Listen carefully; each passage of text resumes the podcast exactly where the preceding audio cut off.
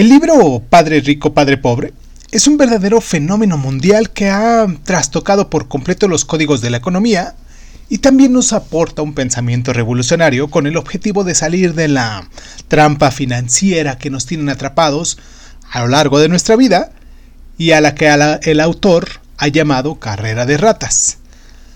Esta obra, un superventas con tanto éxito entre los críticos como entre el público, se dice que ha alcanzado unos 15 millones de ejemplares vendidos, como mínimo, y se estudia en las escuelas de negocios, además de ser objeto de múltiples análisis técnicos desde su aparición en las librerías.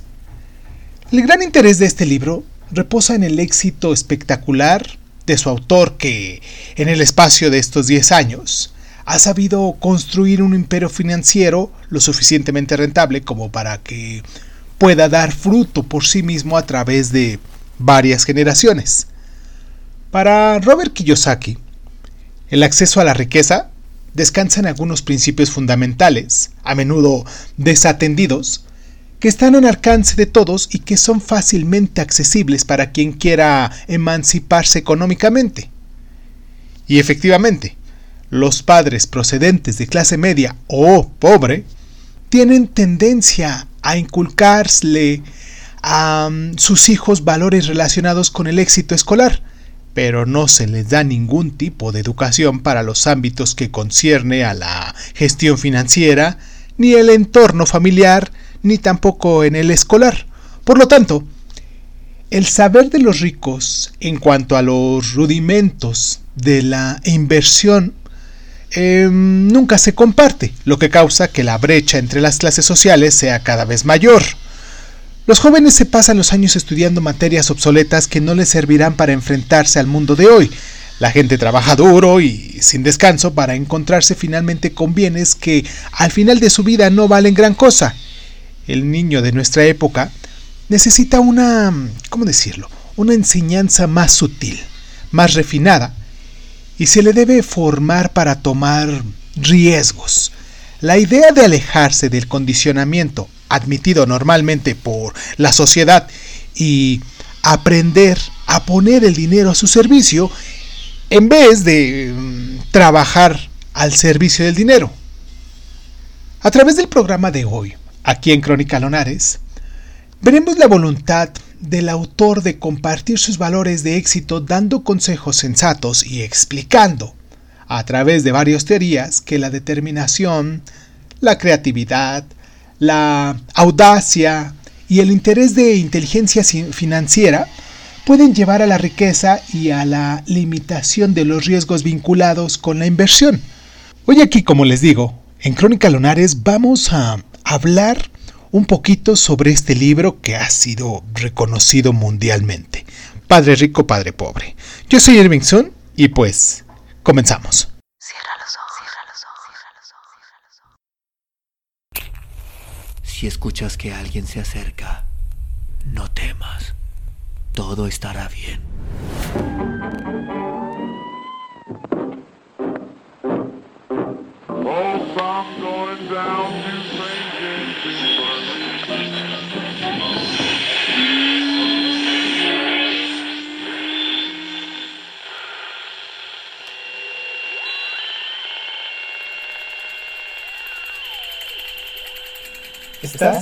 Escuchando, Crónica, Crónica, Crónica el lugar, el lugar donde, donde, donde tus oídos. Bienvenido.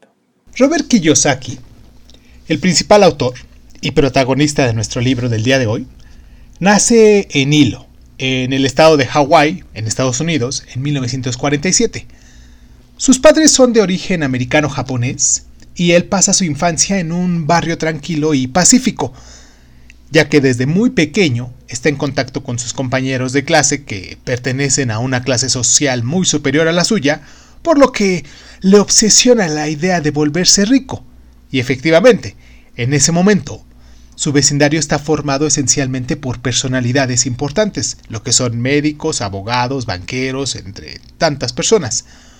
O también está llena de familias ricas gracias a la caña de azúcar. Él es su él y su amigo Mike, el hijo de su futuro padre espiritual, forman parte de estos alumnos que se quedan un poco marginados durante las fiestas organizadas por los adinerados padres de sus camaradas. Esto, eh, sin embargo, no les impedirá avanzar hacia un futuro excepcional, ya que Mike retomará los asuntos comerciales fructíferos de su padre y Robert se convertirá en un multimillonario.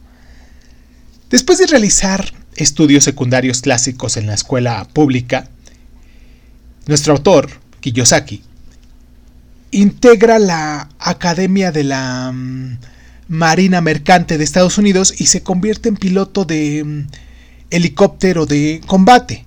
Y a continuación eh, combate durante la guerra de Vietnam en 1972 y recibe una medalla de honor por sus servicios leales.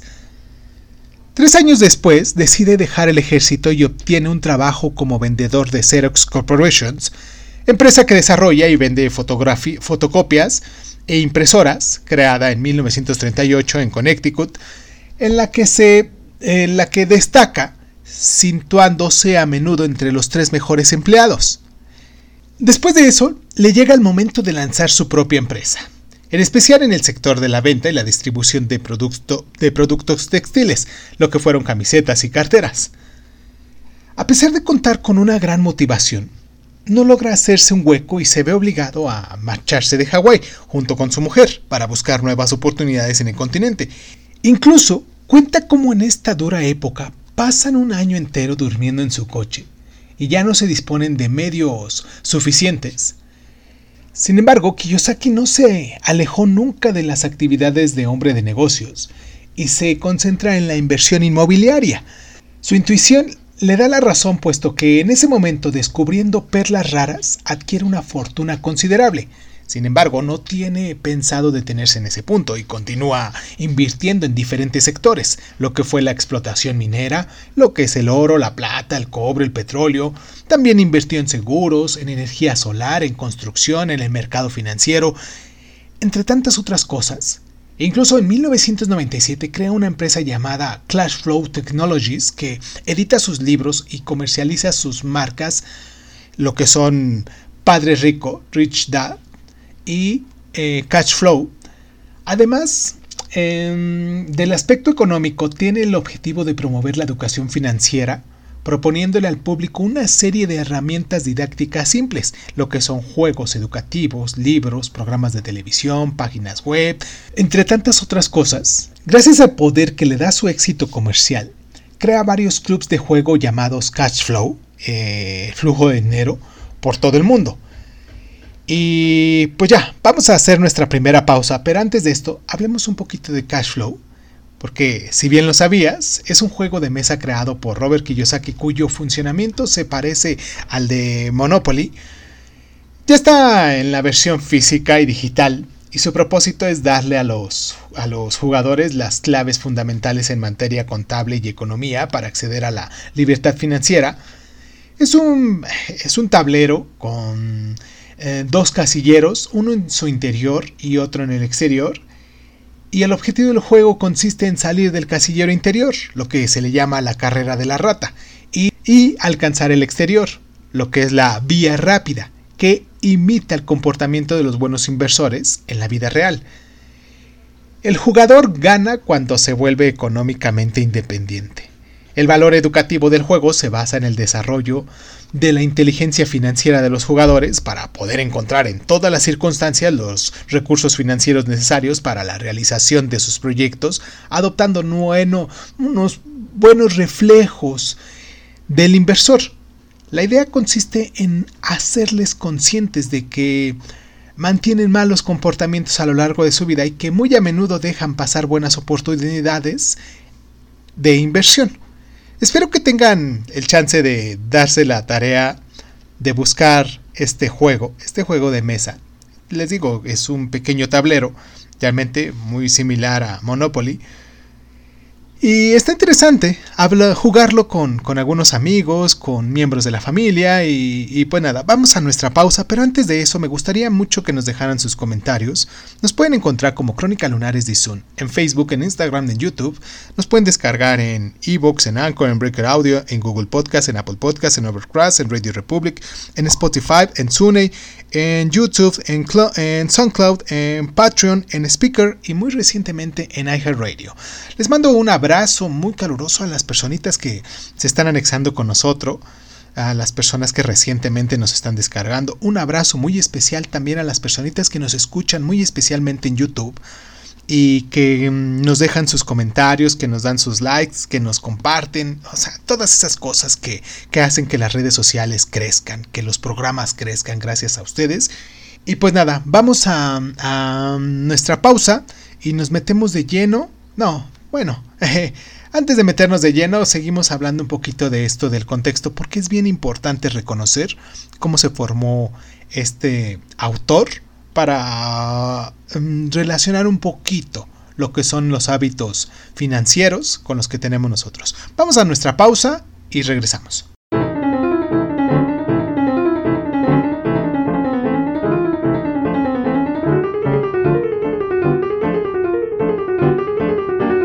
Anterior, eh, las, inversiones no, las inversiones financieras no siempre son grandes éxitos, pero tal como destaca eh, el autor mm, varias veces en su libro, lo importante es saber recuperarse en el momento adecuado, siendo capaz de aprender de nuestros propios errores. Sigamos hablando de nuestro autor, porque sin lugar a dudas, el elemento que marcó su vida es conocer al padre de Mike, el padre rico, un encuentro que determinará el curso de su existencia y que lo conducirá a desarrollar un pensamiento ultracapitalista. Tras la petición de Kiyosaki, este último le enseñará las materias financieras de forma detallada, claro. Y a través de este libro, Kiyosaki nos cuenta también la historia de sus dos padres, su padre el biológico, el, el padre pobre, y su padre espiritual, el padre rico. El primero, aunque está sobrecualificado y es alto funcionario del Ministerio de Educación, se encuentra sin dinero al final de su vida e incluso lega algunas deudas. En cambio, el segundo, que, que dejó el colegio a los 12 años para trabajar, se hizo rico y se convirtió en uno de los hombres más adinerados de Hawái, partiendo de la nada. Mientras que uno prioriza la educación clásica a todo precio, el otro privilegia el aprendizaje de los rudimentos técnicos del mundo de los negocios. El interés por los negocios de Robert Kiyosaki, lo que fue precoz, comienza cuando a los eh, nueve años le pide al padre de Mike que le enseñe a ganar dinero. Acompañado por su amigo, entonces empieza a efectuar tareas de mantenimiento y almacenamiento en la empresa del padre rico a cambio de una paga ridículamente baja. Pocas semanas después, muy descontento con su sueldo, Robert ya piensa en pedir un aumento o en dimitir si se, le, si se lo niega, y siguiendo los consejos de su padre pobre, claro. Entonces llega el momento de aprender la primera lección de la mano del padre rico, lo que es algunas personas trabajan únicamente por el dinero y dejan su trabajo porque no se les paga suficientemente bien, mientras que otras ven en ello la oportunidad de profundizar sus conocimientos. Este planteamiento mmm, será llevado hasta el paroxismo poco después, puesto que el hombre los hará trabajar para él sin remuneración, para que los dos chicos puedan encontrar por sí mismos sus propias fuentes de ingresos. Es el inicio de una aventura común entre un niño y su padre espiritual que durará los, los siguientes 30 años. Durante toda su juventud, Kiyosaki irá aprendiendo a controlar el poder del dinero y a convertirse en un, en un as de la gestión financiera, hasta tal punto que será capaz, con tan solo 16 años, de llevar la contabilidad de una empresa y gracias a los años que pasa escuchando hablar de los expertos financieros de todo tipo que su padre rico empleaba para sus distintos negocios, lo que fueron los asesores fiscales, los abogados, los banqueros, los corredores de seguros, etc., el autor nos cuenta que estos consejos se iban volviendo más significativos a medida que se desarrollaba su profesionalismo en la empresa Xerox. A través de este empleo como vendedor, ganaba mucho dinero, habría que admitirlo, pero se dio cuenta bastante rápidamente de que todavía eh, le hacía ganar más a su jefe. Y tras esta primera verdadera toma de conciencia, crea su propia empresa, una empresa de gestión de carteras de cliente en el sector inmobiliario. Y en menos de tres años, mmm, genera más ingresos con su pequeña empresa que en los ocho años de carrera con su antiguo jefe. Al utilizar las lecciones de Padre Rico, se convierte en una persona independiente económicamente, hasta el punto que llega a disponer de una suma de dinero suficientemente como para jubilarse a una edad relativamente joven, lo que es los 47 años. El libro está escrito en un contexto económico particular. El paso al segundo milenio es inminente.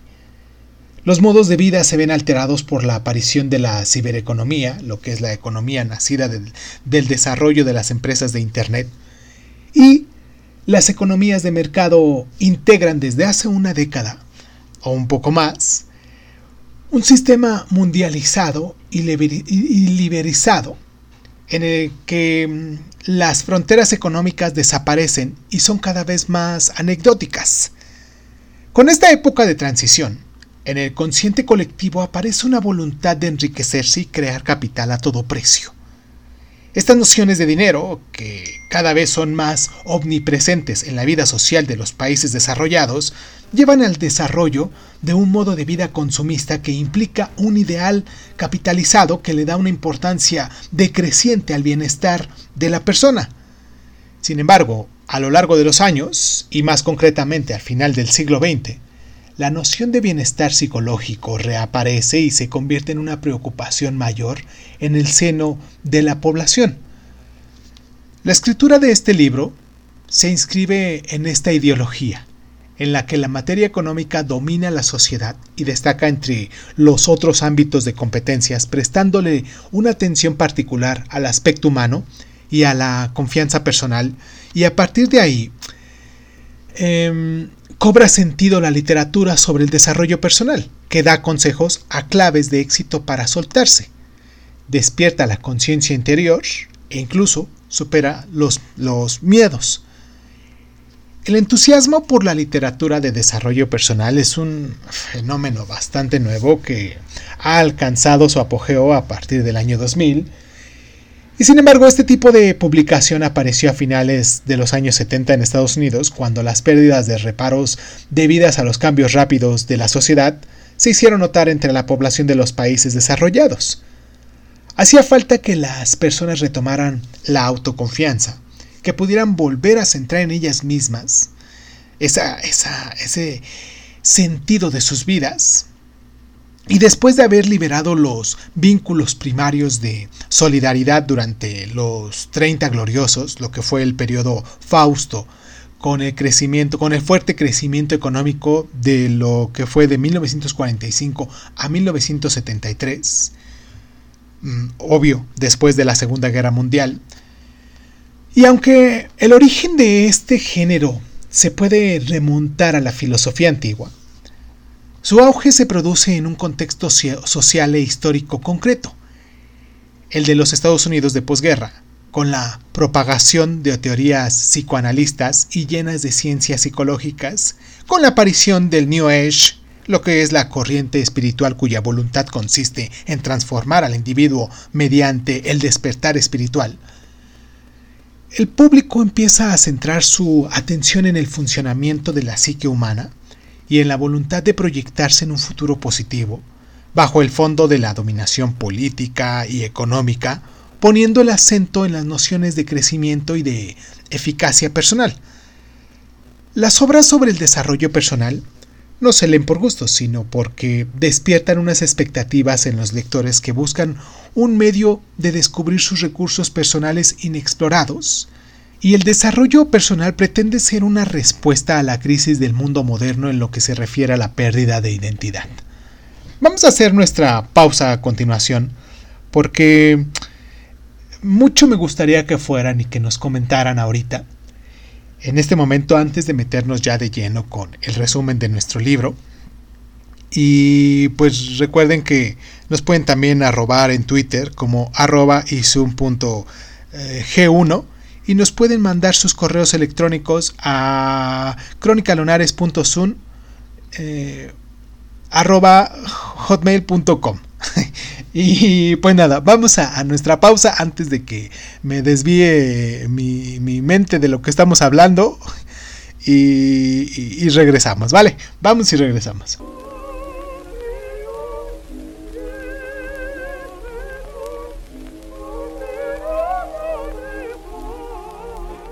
Padre rico, padre pobre. Robert Kiyosaki. En este libro, el autor eh, nos habla de la importancia de desarrollar las competencias en materia de contabilidad y de inversión para poder emanciparse económicamente y evitar el ciclo infernal del endeudamiento. Y para ilustrar sus afirmaciones divide su libro en seis capítulos, uno de los cuales presenta una lección específica sobre, sobre el dinero sacada de sus propias experiencias, vivida gracias a sus dos padres. Para su padre rico, la vida reserva tantas sorpresas que hay que saber aprovechar las oportunidades que se presentan. El objetivo consiste en hacer del dinero una herramienta a su servicio. Muchos esperan un aumento de sueldo para salir del estancamiento financiero, pero esta espera es inútil en medida en la que el problema viene de una reacción emotiva, lo que es el miedo, y de una falta de juicio racional, lo que es la codicia.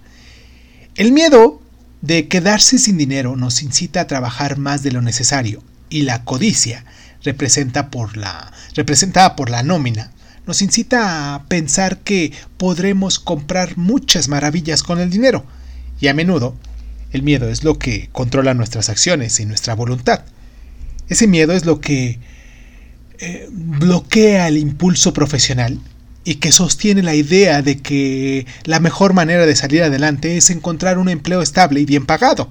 No obstante, la espiral metro, trabajo, cama, en la que se encuentra el asalariado, es una solución a corto plazo que permite comer a final del mes, por un problema a largo plazo que pone la cuestión de la dependencia y de la obligación social frente al trabajo. Incluso, eh, si somos ricos, si no aprendemos a dominar nuestras emociones y a controlar el poder del dinero, los desengaños son los mismos y no seremos más que esclavos muy bien remunerados. Podemos ganar millones de un día para otro y perderlo todo con la misma rapidez, lo sabemos como a veces ocurre con los jóvenes atletas retirados o con los ganadores de la lotería. Lo que cuenta no es la suma de dinero que ganamos, sino la cantidad que logramos conservar. La regla fundamental se basa en conocer la diferencia entre lo que es un activo y un pasivo. El simple hecho de no entender esta matriz es una de las principales causas de los disgustos financieros, ya que los ricos, como dice en el libro, los ricos adquieren activos, los, los pobres y la clase media adquieren pasivos, pero ellos creen que son activos. Así los activos son posesiones que proporcionan dinero, lo que son inversiones, acciones, propiedades, etc. Mientras que los elementos pasivos, lo que es el coche, la casa, los objetos, etc., son gastos que perderán su valor y que necesitan un mantenimiento costoso.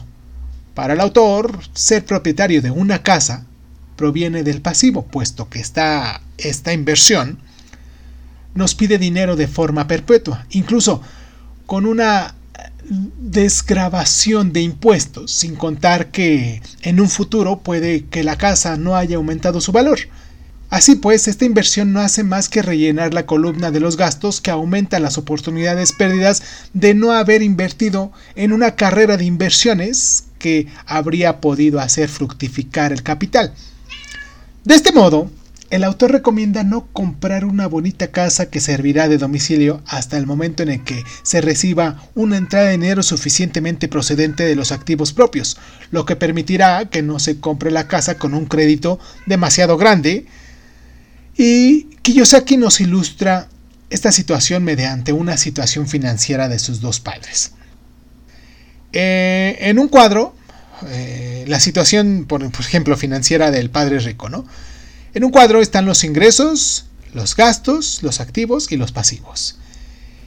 En el otro cuadro, bueno, eh, su padre rico tiende a tener más ingresos que gastos, como, como bien lo sabemos en la mayoría de los ricos, mientras que los pasivos son mínimos gracias a una vida dedicada a la inversión. En el caso contrario, eh, la situación financiera de su padre pobre, los ingresos son iguales que los gastos, los activos son muy pequeñitos y los pasivos son muy grandes lo que nos indica que su padre biológico tiene un nivel igual de gastos y de ingresos, lo que no le permite invertir en activos.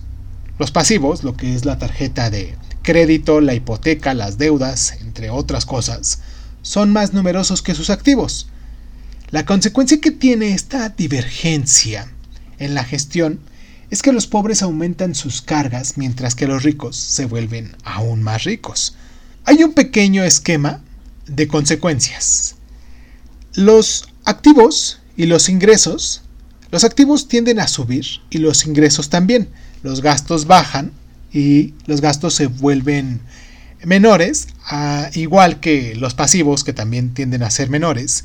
Es un pequeño esquema mental del cual estamos hablando y nos muestra a la perfección por qué los ricos duplican su capital a lo largo de su vida ya que la casilla de el activo genera los ingresos suficientes para cubrir los gastos y los pasivos que, que disminuyen a medida que estos ingresos aumentan porque el retorno de la inversión se incrementa. Y así pues, el coste de los gastos personales se vuelve más insignificante ya que se tiene dinero suficiente para hacerles frente sin endeudarse. Incluso si se malgasta el dinero o no se utiliza adecuadamente o se realizan malas inversiones. Los fondos disponibles que quedan se vuelven a invertir de forma constante en la casilla de activo, que por consiguiente continúa aumentando. La independencia financiera se consigue cuando el ingreso de los activos se vuelve más importante que el salario procedente de un trabajo físico. Además de los gastos relacionados con los pasivos, muchas personas experimentan disgustos financieros porque trabajan durante toda su vida para otra persona, alguien que trabaja por su cuenta, eh, proyecta de algún modo un futuro mm, un poco más sereno, ya que sus ingresos estarán asegurados por la columna de sus activos.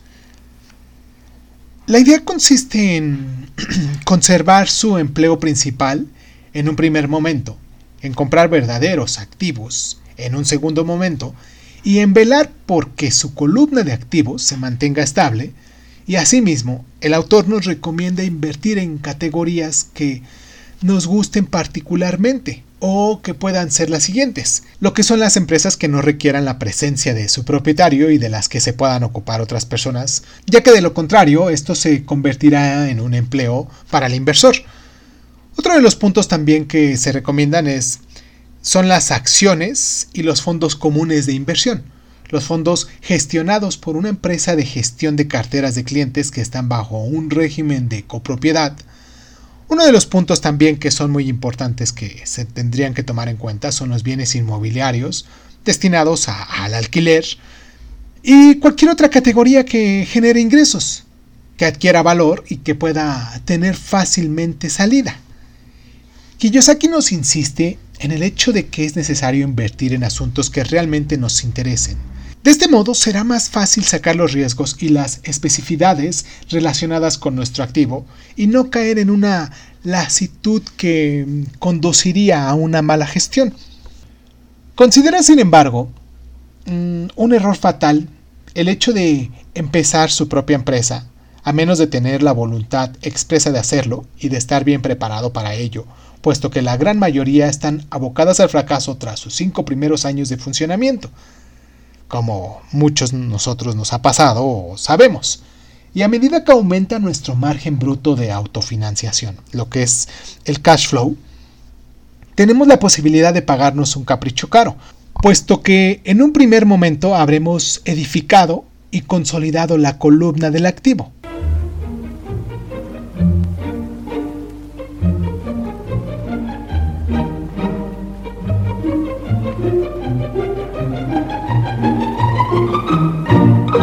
La historia de Robin Hood, que roba a los ricos para dar a los pobres, sigue seduciendo al público del día de hoy. Eh, pero sin embargo, para el autor, este concepto es la peor asfixia que pueden sufrir los pobres y la clase media, ya que en realidad no da cabida a la verdadera justicia social e incluso consolida la idea de que es normal que la clase media pague más impuestos. De este modo, la clase media es la que paga por los pobres y no la clase superior como da a entender el ideal del famoso bandido. Cuanto más crece el aparato del gobierno, más frecuente se vuelve el tener que recurrir a los impuestos para financiarlo. La población rica, que es a menudo la que ejerce profesionales liberales, dispone de más recursos legales para eludir los impuestos. La optimización fiscal es una perfecta demostración de ello, ya que el objeto del juego es hacer que sus ingresos sean más invisibles a los ojos del fisco por medio de la creación de empresas personales, de inversiones en el sector inmobiliario, de acciones en la bolsa, de la adquisición de distintos productos de inversión, como el seguro de vida, el seguro patrimonial o incluso a través de, de fundaciones varias que surgen de la nada. Así para Cualquiera que conozca bien los ámbitos de competencia ligados a los engranajes de los mercados financieros y a la legislación fiscal, es fácil tomar conciencia del potencial de riqueza que poseen. Según Kiyosaki, las personas que se quedan encerradas en modos de pensar y de actuar anticuados limitan sus posibilidades de elección a aferrarse a los viejos ideales. En una parte del libro dice así, Existe un viejo cliché en inglés que señala que la palabra job, lo que es trabajo, se pronunciaría job, es el acrónimo de Juice Overbrook, casi quebrado. Por el contrario, eh, las que logran adaptarse a los paradigmas modernos, como ya lo dijimos, consiguen aprovechar la oportunidad y saben cómo forzar la suerte para que su gallina ponga los huevos de oro. En esta lección el autor nos enseña que hay dos tipos de inversiones, los que son pasivos, que compran paquetes ya preparados, y los activos, que se crean las mejores oportunidades. Ciertamente la segunda categoría se expone a riesgos mucho más importantes y requiere una cierta habilidad para poder identificar la mejor ocasión, pero tendrá la ventaja de beneficiarse de un retorno de la inversión mucho más elevado. Ahora bien, para ilustrar esta teoría, el autor se detiene en trucos bastante simples para obtener un beneficio neto en un, en un, plazo de tiempo corto, por ejemplo, comprar una casa embargada por la justicia, que tendrá un margen de beneficio obtenido por la reventa importante. Este es un buen ejemplo para ilustrar una buena ocasión e intentar conseguir así una buena suma de dinero con poco riesgo y un capital de partida asequible.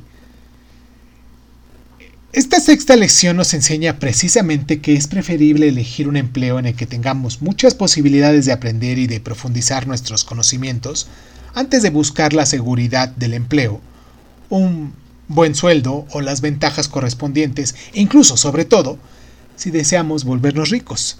Las personas maduras tienden a contentarse con lo que ya han adquirido y no se preocupan por obtener nuevas competencias ya que estiman, a menudo equivocadamente, que no disponen de dinero ni de tiempo para gastar en vano.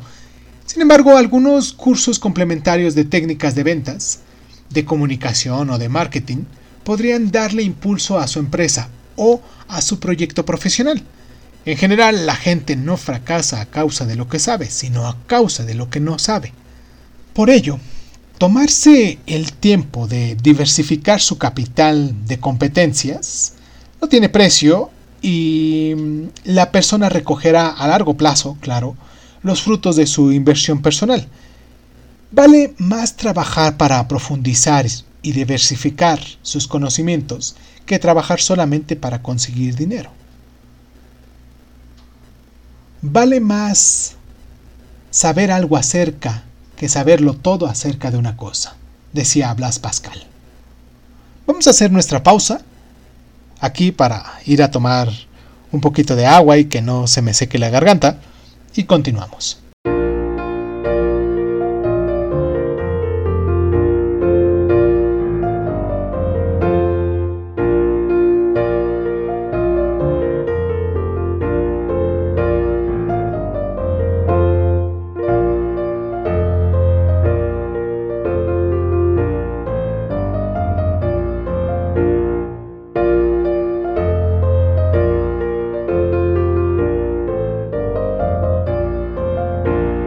La afirmación más importante del autor y que resume el libro es su incitación a salir de la carrera de ratas, utilizando de la mejor forma posible su mente y su tiempo para crear su propia riqueza, ya que la carrera de ratas es un concepto imaginado por Kiyosaki que ilustra el condicionamiento de la sociedad que se nos impone desde que somos niños y que consiste en perpetuar un modo de vida convencional este está basado en el éxito escolar, la seguridad del empleo, la carrera estable, el ahorro clásico y el endeudamiento.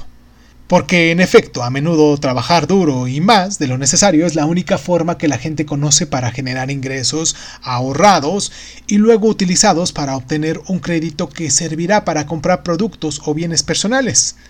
Todo se vuelve un círculo.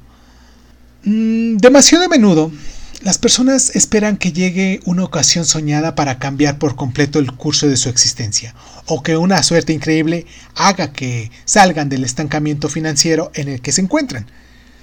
Según nuestro autor, en la vida hay que tomar riesgos y no limitarlos por precaución.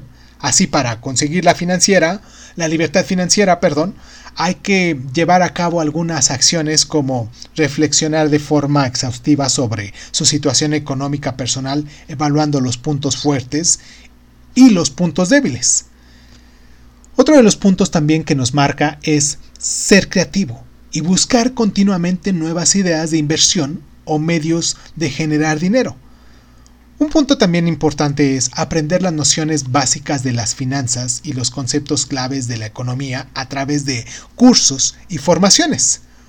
Uno de los puntos también que son a destacar es hacer un trabajo personal para dominar las emociones vinculadas con el miedo, a perderlo todo y a no poder pagar las facturas.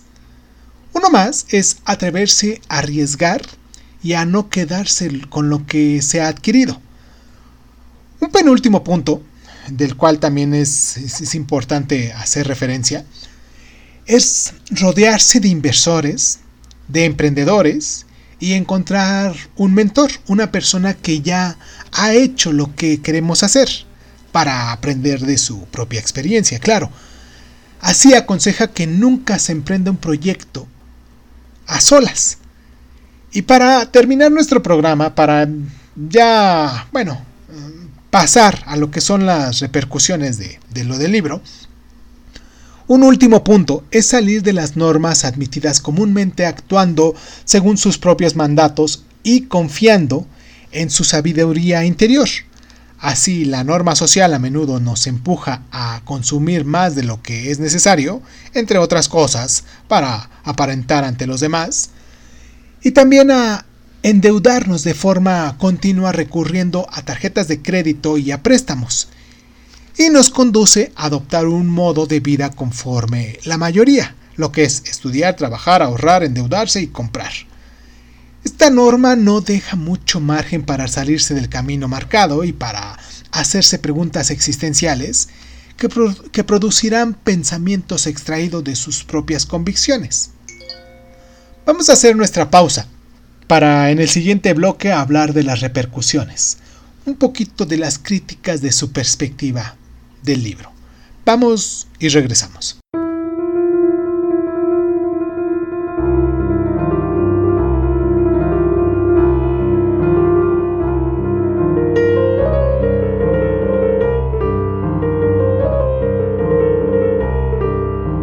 En su conjunto, el libro es bastante pertinente y contiene muchas informaciones útiles que conducen a la superación de uno mismo, también a emprender proyectos personales y a pasar a la acción. Nuestro autor, más que un experto financiero o fiscal, es un buen coach que posee un verdadero don para motivar y animar. Al final de la lectura del libro tenemos ganas realmente de seguir sus consejos para simplemente vivir de manera cómoda. No obstante, hay que señalar algunas críticas, planteando la pregunta de la legitimidad del autor, del irrealismo de sus observaciones, incluso de la calidad del aficionado de estas. El periodista Rob Walter declaró en un artículo publicado en la revista Slate que las alegaciones de Kiyosaki a menudo eran demasiado vagas y aproximadas como para tomarlas en serio y que, por consiguiente, sus observaciones tenían más elementos de fábula que los analistas económicos serios. Y asimismo declara que el libro es una condensación de contrasentidos que promueven la idea de que Kiyosaki posee la clave de nuestro futuro financiero al ofrecernos sus juiciosos consejos y que está lleno de expresiones faciales. Finalmente, mm, lamenta las conclusiones del autor sobre los estadounidenses que habían abandonado lo que constituyó la base de la sociedad y que no pasarían suficiente tiempo intentando conseguir éxito y riqueza, un análisis que el periodista considera fuera de lugar, claro, teniendo en cuenta el patriotismo y el culto al heroísmo siempre muy presente en Estados Unidos. Uno de los editores del New York, Times, Damon Darling, deplora el carácter excesivamente pecuniario del autor, donde destaca que este último quiere sacar un máximo de beneficios de todo lo que dice, lo que son las conferencias de coaching, piensa lo que es el juego de catch flow o escribe y eh, que ya que se han publicado 25 libros, de los que 15 son derivados de Padre Rico, Padre Pobre, coescritos con Sharon L. Lecter y sus asesores financieros, algo que resta credibilidad en las observaciones presentadas y en las lecciones que ofrecen en el libro. Otros críticos afirman que incluso se habría vuelto rico principalmente gracias a la venta de sus libros y no gracias a sus negocios profesionales. Para Damon Darling, la única lección que enseña en la obra es que si uno quiere volverse rico, lo único mejor es escribir un libro que desvele el pensamiento de los millonarios, aunque encuentre que los consejos ofrecidos son contraproducentes porque alimentan el hecho de que volverse rico no sería más que una cuestión de mentalidad y de condicionamiento a pensar como un rico. También continúa su análisis destacando el alejamiento de los libros de inversión centrados en las estrategias de los mercados financieros, en detenimiento de una estructura fácil que expone las bases de la inversión, porque según él, es incluso más juicioso leer crónicas financieras en periódicos estándar que gastar 25 dólares en la compra de libros si queremos saber más sobre los principios de economía, ¿no? Finalmente, John T. el famoso hombre de negocios estadounidense, conocido sobre todo por sus múltiples críticas incendiarias respecto a inversores que dan consejos económicos, según él ficticios, ha criticado con cierta vehemencia el libro de Kiyosaki, denunciando la estafa y la ilegitimidad de sus observaciones, y entre otras cosas lamenta, uno, la recopilación de antiguos clichés sobre el dinero. Por ejemplo, los ricos conocen todos los mecanismos de la economía, los pobres gastan mucho siempre que tienen poco de dinero entre sus manos, etc. 2. La falsedad y la falta de exactitud con sus observaciones sobre las deducciones fiscales y sobre los impuestos. 3. La promoción elogiosa de la inversión arriesgada, que es extremadamente peligrosa para un principiante. 4 la improbabilidad de sus ganancias, lo que es demasiado importantes, tras dar un buen negocio inmobiliario. Y cinco, y al parecer, las mentiras recurrentes sobre su vida personal a las que es imposible seguirles el rastro. Así, su mentor, lo que es el padre rico, sería totalmente ficticio. Sus ingresos declarados serían exagerados y servirían para la intención del libro la quiebra de una de sus empresas en 1985 no habría ocurrido o incluso habría mentido sobre sus funciones ejercidas sobre su paso por la Marina Mercante de Estados Unidos. En Estados Unidos existen muchos coach o, más llamados últimamente gurús de la economía que dan consejos sobre la gestión del capital propio y que cuentan el éxito profesional fulgurante que les ha conducido algunos a una situación financiera extremadamente cómoda, claro. Entre ellos cabe destacar al emperador y escritor estadounidense Timothy Ferris, que posee una perspectiva similar a la de Kiyosaki, a través de la que sus tres libros publicados aboga por la autocreación de empresas y el trabajo de su propia cuenta. Efectivamente favorece el cambio radical del modo de vida, la deducción del tiempo de trabajo y la concentración en las tareas más rentables para lograr un buen objetivo vital. El canadiense C. Huff Ecker, autor, coach y hombre de negocios nacido en 1954, aborda un proceso similar y es muy conocido por haber ofrecido numerosos seminarios de coaching.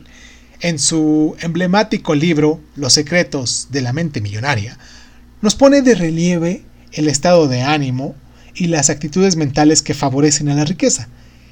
Esta teoría da forma a la idea de que todos poseemos un guion interno que dicta nuestra relación con el dinero y que, cambiando esta perspectiva personal, seríamos capaces de acumular riqueza.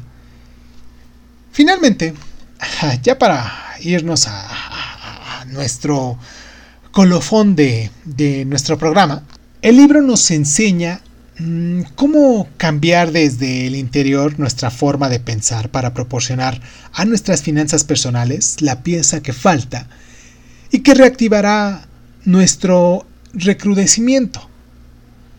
Al igual que Robert Kiyosaki, Ecker aporta la idea de que los pobres creen en preceptos económicos desfasados y que se concentran principalmente en obstáculos de la vida, mientras que los ricos analizan todas las posibilidades financieras que se les presentan para pensar en términos de prosperidad.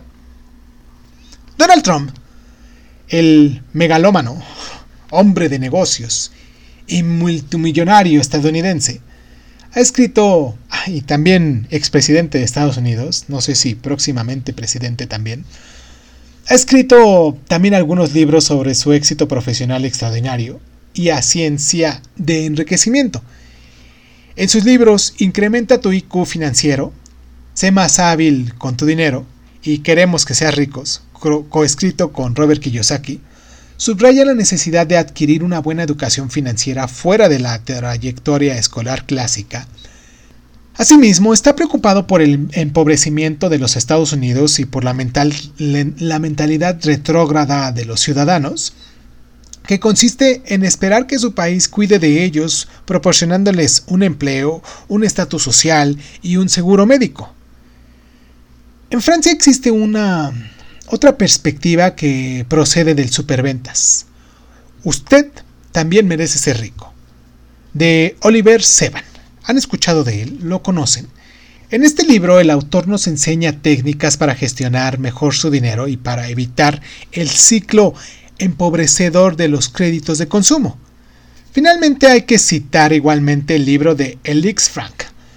¿Cómo me convertí en rentista en cuatro años sin herencia y sin ayuda? Y el de Philippe Proudhon. Estrategias para convertirse en rentista en 10 años que nos enseña a invertir en buenos negocios inmobiliarios con un capital de salida bastante modesto. Espero que hayan disfrutado el programa, espero que se la pasen muy bien. Al final del último bloque vamos a hacer un pequeño resumen de, hechos, porque es importante.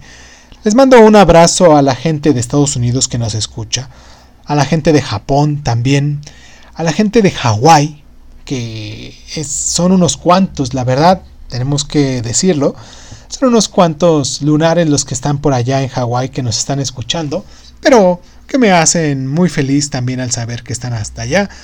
Los invito a que mm, eh, escuchen nuestros, nuestros programas anteriores, también que hacemos en Mercury Dice. Y pues nada, vamos a nuestro resumen, ya para terminar nuestro programa y, regresamos. Vale, vamos a nuestra pausa, regresamos con nuestro resumen, con nuestro resumen y terminamos. Vamos y regresamos. Ja.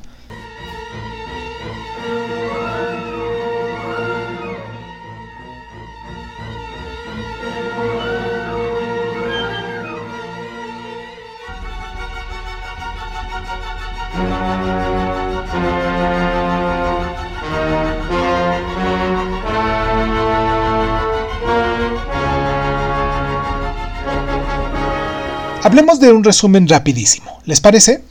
Dice, el enriquecimiento y el éxito no están reservados para los ricos, al igual que el empobrecimiento no es el premio fatal de los pobres. Tomar riesgos, ser audaz y aventurero son actitudes beneficiosas para todo el que quiera invertir. Otro de los puntos dice, es indispensable entender la diferencia entre los gastos que conlleva el dinero, lo que son las inversiones, claro. Los activos, eh, que son los creadores de valor. La independencia financiera se obtiene cuando los retornos de las inversiones son mayores que los gastos o el salario. Un punto también dice, eh, para salir de la carrera de la rata, es mejor alejarse de las ideas comúnmente aceptadas y seguir su propia ambición, a riesgo de verse endeudado por la vida a causa de la norma social que siempre promueve más consumo y crédito. Un punto del cual también tendríamos que ir apuntando es, en los establecimientos escolares no se enseña nada sobre la gestión financiera, eso ya lo sabemos. El autor nos cuenta que incluso aprendió mucho más escuchando las lecciones de su padre rico que aplicándose en el colegio. Una persona puede ser culta, instruida y estar llena de éxito social, pero eso no hace que sea una buena gestora financiera, ¿o sí? Un punto más es que no hay que trabajar para el dinero, sino encontrar la forma de poner el dinero a nuestro servicio. En este sentido, muchos trabajan duro, pero no lo hacen para ellos mismos, trabajan para su jefe, luego para el gobierno, por medio de impuestos y contribuciones, y finalmente para el banco, en el que han contratado los créditos. Un punto más del cual es importante que apuntemos Dice así, para emanciparse de las restricciones financieras impuestas por los estados, el autor nos aconseja conocer las leyes y el funcionamiento del sistema, ya que la legislación nos puede intimidar muy fácilmente cuando somos ignorantes en materia de fiscalidad. Un punto del cual también debemos de estar muy conscientes es que el mundo cambia y por consiguiente es necesario cuestionarse constantemente, aprender a crear oportunidades financieras originales y no limitar sus elecciones refiriéndose a antiguas teorías. Un punto más es, si quieres triunfar en materia de negocios, no te quedes solo y rodéate de personas con competencias variadas que podrán ayudarte. Uno más. Lo que sabemos cuenta más de lo que compramos. Una sólida comprensión de las materias financieras es más importante que un capital de salida, puesto que ella es la que conducirá a la duplicación del capital y no a la inversa. Un penúltimo punto. Dice así, enriquecerse intelectualmente en todos los ámbitos a lo largo de su existencia y hacer un balance personal regular serán tus mejores herramientas para elegir las buenas inversiones, para disminuir tu tiempo de trabajo y para disfrutar plenamente de la vida. Finalmente, quiero agradecerles el tiempo que se toman aquí y decirles este último punto, porque dicen que a pesar de las numerosas críticas respecto al autor y de su obra, este último tiene el mérito de ser fundamentalmente justo en el fondo. El principio de no gastar su salario a los cuatro vientos y de colocar sus ahorros en productos de inversión elegidos de forma sutil que aportarán beneficios continuos es ejemplar. Esta noción forma claramente una de las bases de la economía, pero todavía sigue siendo poco y no se ha integrado mucho. Con este último consejo, les quiero dar las gracias, les quiero mandar un abrazo muy caluroso. Recuerden que yo soy Irving Sun, recuerden que esto es Crónica Leonares y recuerden que si nos quieren seguir escuchando con programas como este, cada miércoles hemos hecho o hablado de algún tema de psicología, de, liderazgo, de educación financiera, de temas que nos pudieran ayudar a ser mejores personas, a desarrollarnos como ciudadanos libres, tanto de pensamiento como de acción, como de, de bolsillo, de económicamente. Y pues nada, les dejo un abrazo muy caluroso, los espero la próxima semana. Con qué tenemos programado para la próxima semana, vamos a hablar mm, de las de, cómo podemos trabajar con personas difíciles. Ese va a ser uno de los temas de los cuales también nos, nos han hecho énfasis aquí, que nos han pedido para, para poder desarrollar eso, para poder hablar sobre eso. Y pues ahora sí, un abrazo muy caluroso. Esto es Crónica Lunares, yo soy Irving Sun y pues muchísimas gracias y pues muchísimas gracias por estar diario con nosotros, por dejarnos sus mensajes, simplemente por brillar. Muchas gracias por estar.